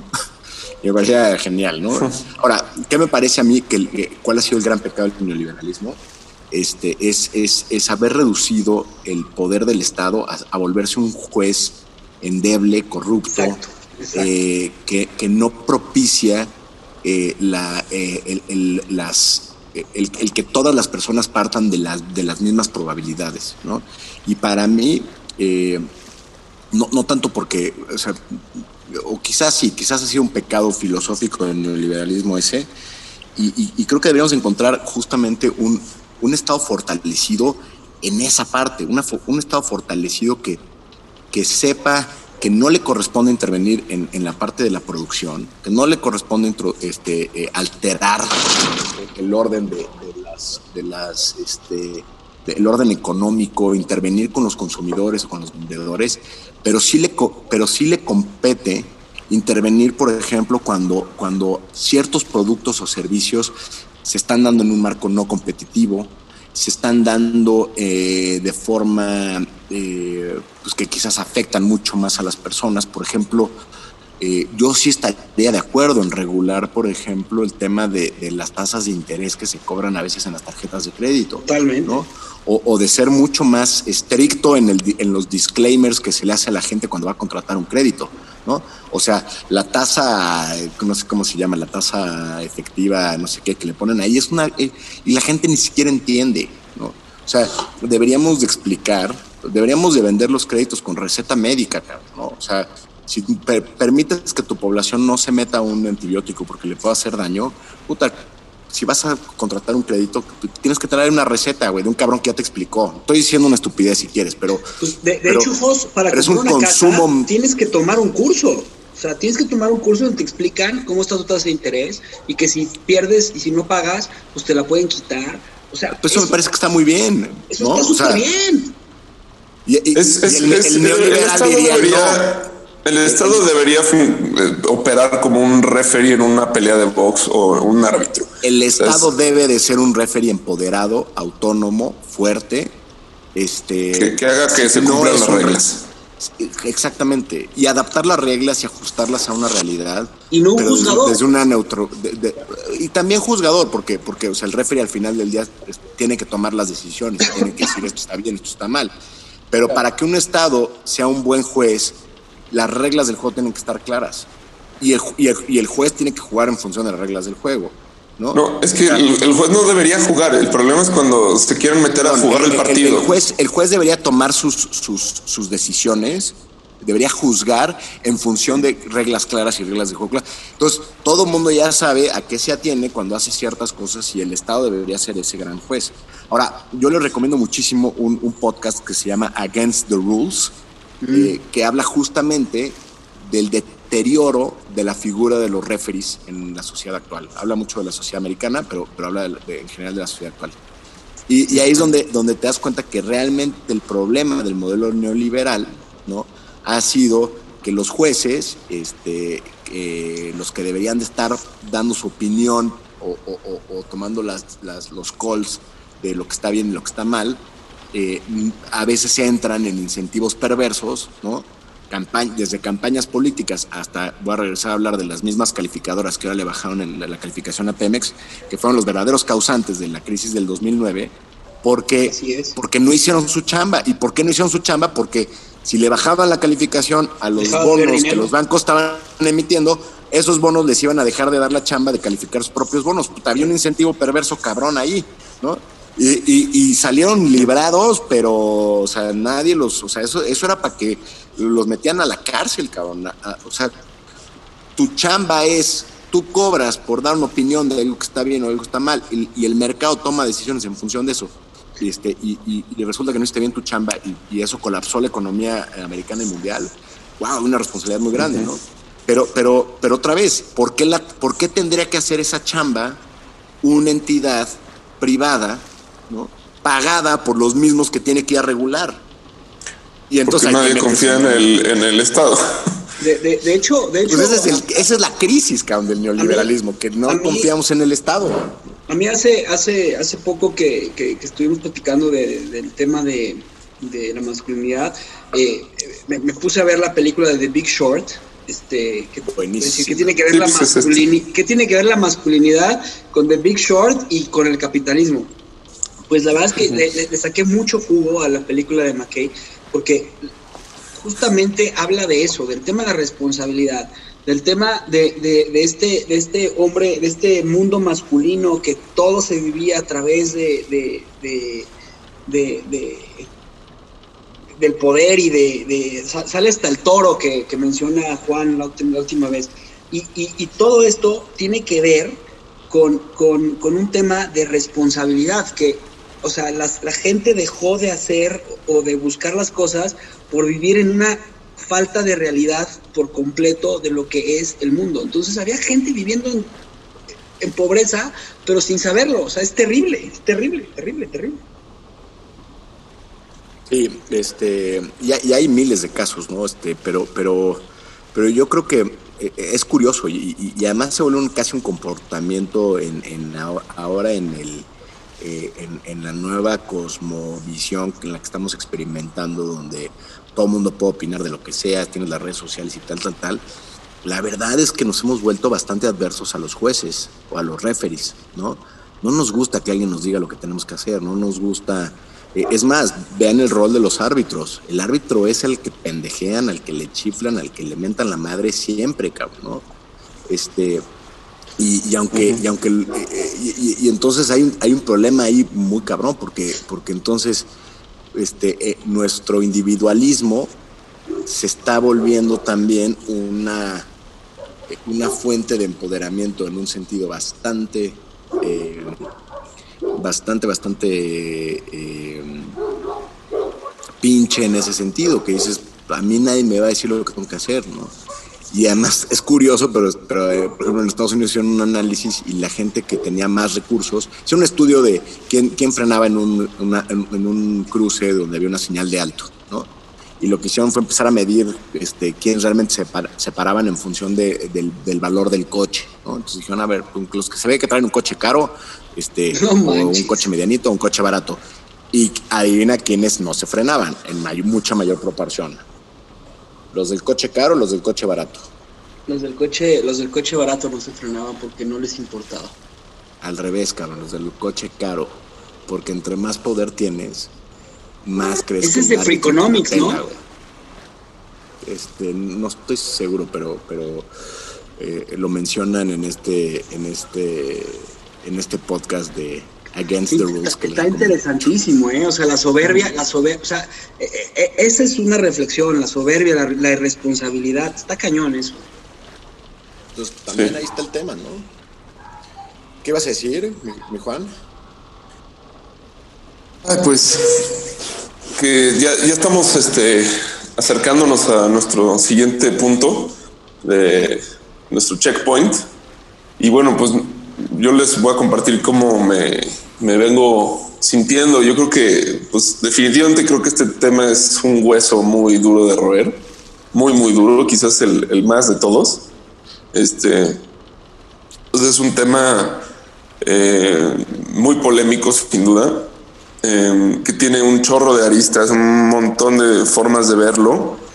Eh, creo que apenas ahorita rozamos la superficie de lo que puede abordarse desde un sentido filosófico y toda la discusión que puede haber alrededor de, de algo así. Yo me llevo algo que es, este, pues estoy de acuerdo en que el capitalismo lo, lo mejor que tiene para ofrecernos es la libertad, pero también me voy con la conclusión, la firme conclusión de que eh, hay que hay que criticar el, capitalismo siempre, siempre, siempre. O sea, esa es la forma en la que lo vamos a hacer un mejor sistema y, en la forma en la que nosotros como seres humanos vamos a, a poder habitarlo de mejor, de mejor forma.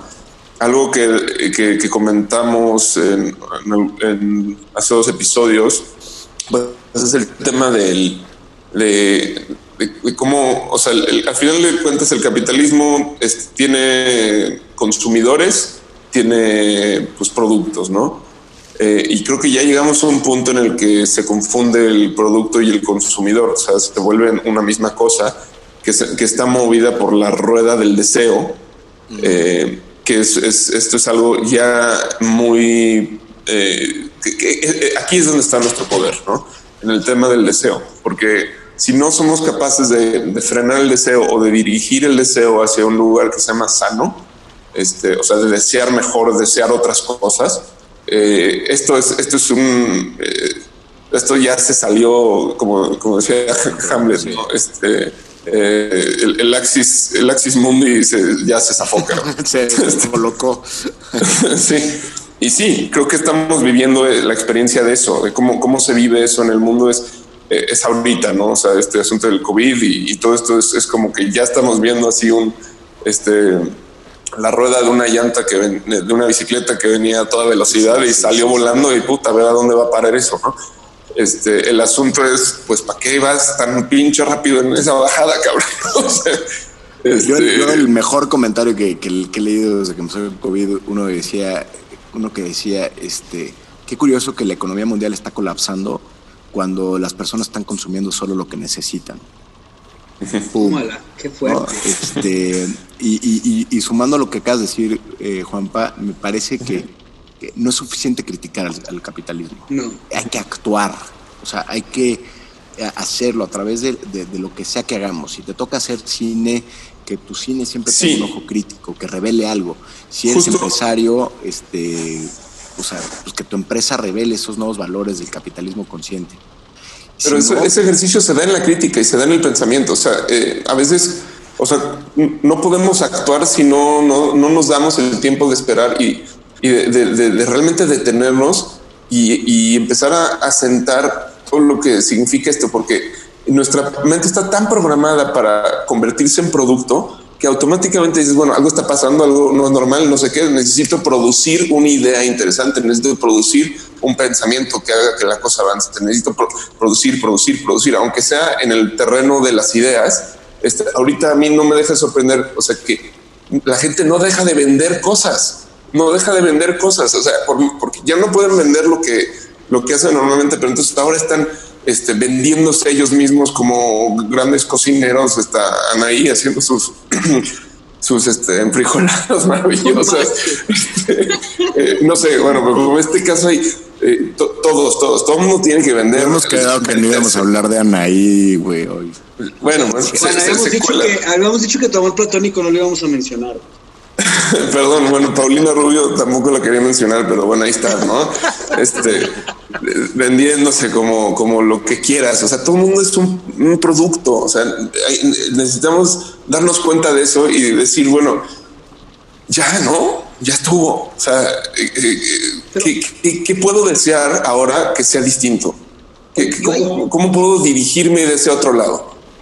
Yo ahí, ahí sí, ahí sí, por ejemplo, algo que me, me, genera mucho conflicto porque por primera vez me animé a hacer este videos en Instagram grabando mi cara y diciendo tonterías o diciendo cosas que para mí me parecen interesantes y, compartiendo y decía, es que al final de cuentas termino, o sea, muy en el fondo queriéndome vender. Y, y, y cuando verdaderamente hay un, o sea, hay, una frase buenísima que dice que, el tema de, la filantropía no existe porque la filantropía lo único que busca es el, egoísmo de la otra persona, o sea, de la persona que está generando la filantropía.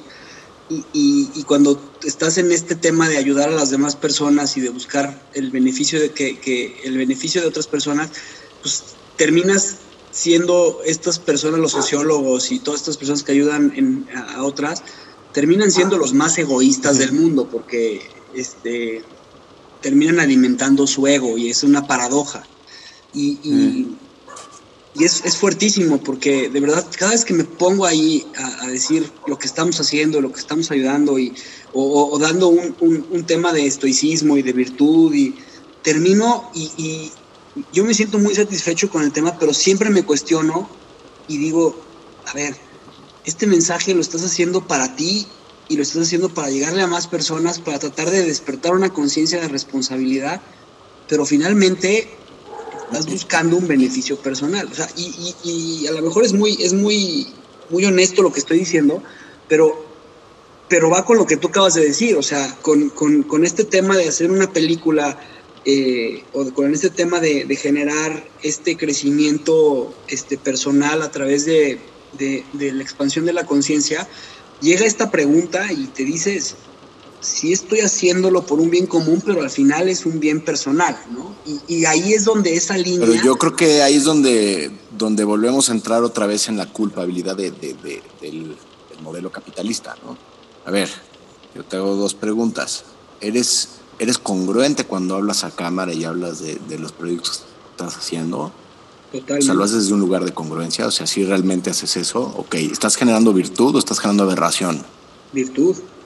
Ok, este, ¿te consideras que al hacer esto estás poniendo un mejor ejemplo de lo que debería ser un buen ciudadano? Totalmente. Entonces, cada peso que ganes, güey, te mereces eso y 20 veces eso. Claro. Y dejémonos de pendejadas. Eh, Benedetti, que no es mi, mi, escritor favorito, pero, pero tiene, una, tiene una frase muy buena que dice, la generosidad es el, es el único egoísmo realmente legítimo. Eh, y, y, me parece que es una frase bien poderosa porque, porque ahí se esconde la verdadera naturaleza de, de, del ser humano. El ser humano encuentra plenitud en el dar. Y, y, y, el modelo capitalista nos ha vendido la historia opuesta. Entonces, este, eh, si en el dar, eh, además, como ley de abundancia, entre más das, más recibes, cabrón, hazte rico, güey, si te tienes que hacer rico. Pero no pierdas de vista que esa riqueza está para, para seguir generando esa virtud. Porque en el claro, momento que te apegas a la riqueza, ahí te vuelves un pinche, este, eh, eh, Salinas Pliego, cabrón, que no, que no vas a ver más allá de, de, de, de, la, de la lana que tienes, ¿no? Y ahí te conviertes en, una, en un producto de aberración para, para, el, para, para, el entorno, para tu comunidad, para tu familia, para tus amigos. ¿no? Además, es eso que dices, José. O sea, Javi, has caminado. O sea, el, el, tema es que has caminado y ahora quieres compartir tu viaje, lo que has visto, lo que para ti significó. Eso está perfecto. O sea, eso está súper bien. El tema es cuando cuando estamos proyectando algo que, que, que no somos, o sea, que, que, tiene, que lleva una, una doble intención o viene, viene con algo detrás, oculto, digamos. Eso ya cada quien lo revisa con su conciencia, ¿no? Pero sí, sí vivimos en una inercia este, de, de, ser productos y de consumir productos. Entonces yo, pues la invitación es a que realmente la gente se detenga un poco y, y, piense si lo que está deseando es lo mejor que puede desear. Este, y, y, y de dónde si viene ese deseo. En, y también si te estás vendiendo, uh -huh. que, lo que, te, que, que, lo que sea que, que estés vendiendo como, como o sea, en, en este juego que, que creo que eh, lo, lo, lo, abordas muy bien, Juan Pablo, que vende virtud, véndete como un ser de, ser de virtud, sé consistente contigo. ¿No? Este, y, y, y, lo que sea que hagas, hazlo procurando ser un factor que, que incline un poquito la balanza hacia lo, hacia lo virtuoso, no hacia lo superficial o hacia lo efímero o hacia lo material. Y, y, y entonces, si nos toca en esta nueva era ser personas y ser productos, volvamos productos de alta calidad y, y, de, y, de, alto beneficio. ¿no? Eh, y también podemos elegir no ser productos y simplemente este, salirnos de ese, de ese otro sistema. Cualquier, cualquiera de las dos me parece que, que, que ya son elecciones personales. Uh -huh. Pues yo para, para terminar nuestro, nuestra navegación, este, me gustaría decir o sea, una, una frase que me dio mi hermano y me decía, eh, debemos salvar al capitalismo de los capitalistas. Y, y me decía, creo que Mm. el, el- el punto de promover la libertad, utilizando las capacidades y destrezas y conocimientos, o sea, eso genera en, en- en- en un idioma muy capitalista el welfare, ¿no? el, el- el bienestar y, y- y el bienestar de la sociedad. Entonces, el, el- el maximizar el beneficio que acabas de decir, José, el maximizar tu beneficio hacia los demás, o sea, ese debería de ser el valor y el propósito máximo. Y, hay un, hay un, hay, hay, los dueños de una compañía de, café eh, en, en, en Michigan, eh, que luego han tenido 500 compañías, son de estas compañías que acabas de mencionar de capitalismo consciente, decía, el, o sea, el propósito de un negocio no es ser rentable. El verdadero propósito de un negocio es traer soluciones rentables a los problemas del planeta y a las personas. Y es ahí en donde yo quiero dejar para mí la reflexión de lo que debe de ser el capitalismo. Yo, yo quisiera Totalmente. a- a- agarrar tu idea y, y- y me- introducir otra. Hay un, un cineasta brasileño muy, este, muy bueno de, este, que se llama Glauber Rocha. Este, Glauber en alguna entrevista le preguntaron, oye, ¿qué opinas sobre el cine francés? ¿no? Y dice, el cine francés es demasiado importante para dejárselo a los franceses. Creo que es exactamente lo que está pasando aquí. El capitalismo es algo demasiado importante para dejárselos a los capitalistas. El capitalismo se tiene que humanizar, se tiene que, tiene que ser apropiado por la gente, no, no estar en manos de los especuladores. Esa sería mi, mi- idea y llegar a eso está cabrón, pero ojalá algún día lo logremos. Yo creo que, yo creo que eh, para mí es, es, eh, es, es un sistema en el que nos tocó vivir. Hay que cuestionarlo y hay que transformarlo desde dentro y eso es solamente haciéndonos conscientes de, de nuestro poder, de nuestras decisiones, de nuestra voluntad, de nuestra capacidad de elegir y nuestra capacidad de servir. Eh, y y un- una persona a la vez, o sea, si empiezas tú, eventualmente el sistema va a cambiar. Este, dejemos de pensar en ellos, aquellos que no cambian, aquellos que no se dan cuenta. Eso creo que nunca, nunca ha sido un buen camino para transformar nada. Entonces empecemos nosotros y empecemos los que están escuchando y empecemos cómo simplemente hacernos conscientes de las elecciones que tomamos. Con eso ya vamos a, a 50 mil cuerpos de ventaja de como estamos en este momento. Eh, y, y- y me parece que ya mucho más que eso este, es comprometernos, hacer lo que nos, cos- lo que nos toca y, no dejarle la responsabilidad a nadie, asumirla a nosotros. Qué serios, ¿eh? Ya estamos llegando aquí a- a- al, al- al muelle del, de, donde, donde, donde antes llegaban los cruceros y hay un mall gigante atrás ahí como para que bajemos a comprar algunas cositas, ¿no? ¿Qué opinan? Me parece bien, como que se que antoja.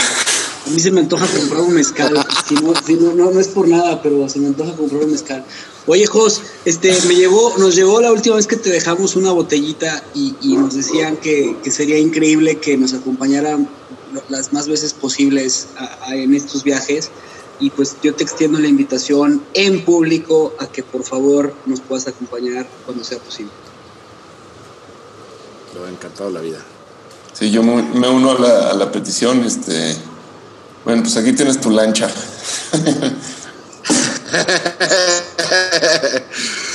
Suerte, Sin- suerte con, sin doble suerte con las compras este. y yo sí me voy a bajar, Juan, porque quiero un mezcalito y la verdad es que después de todo esto, para poder ver las estrellas y disfrutarlo, salud.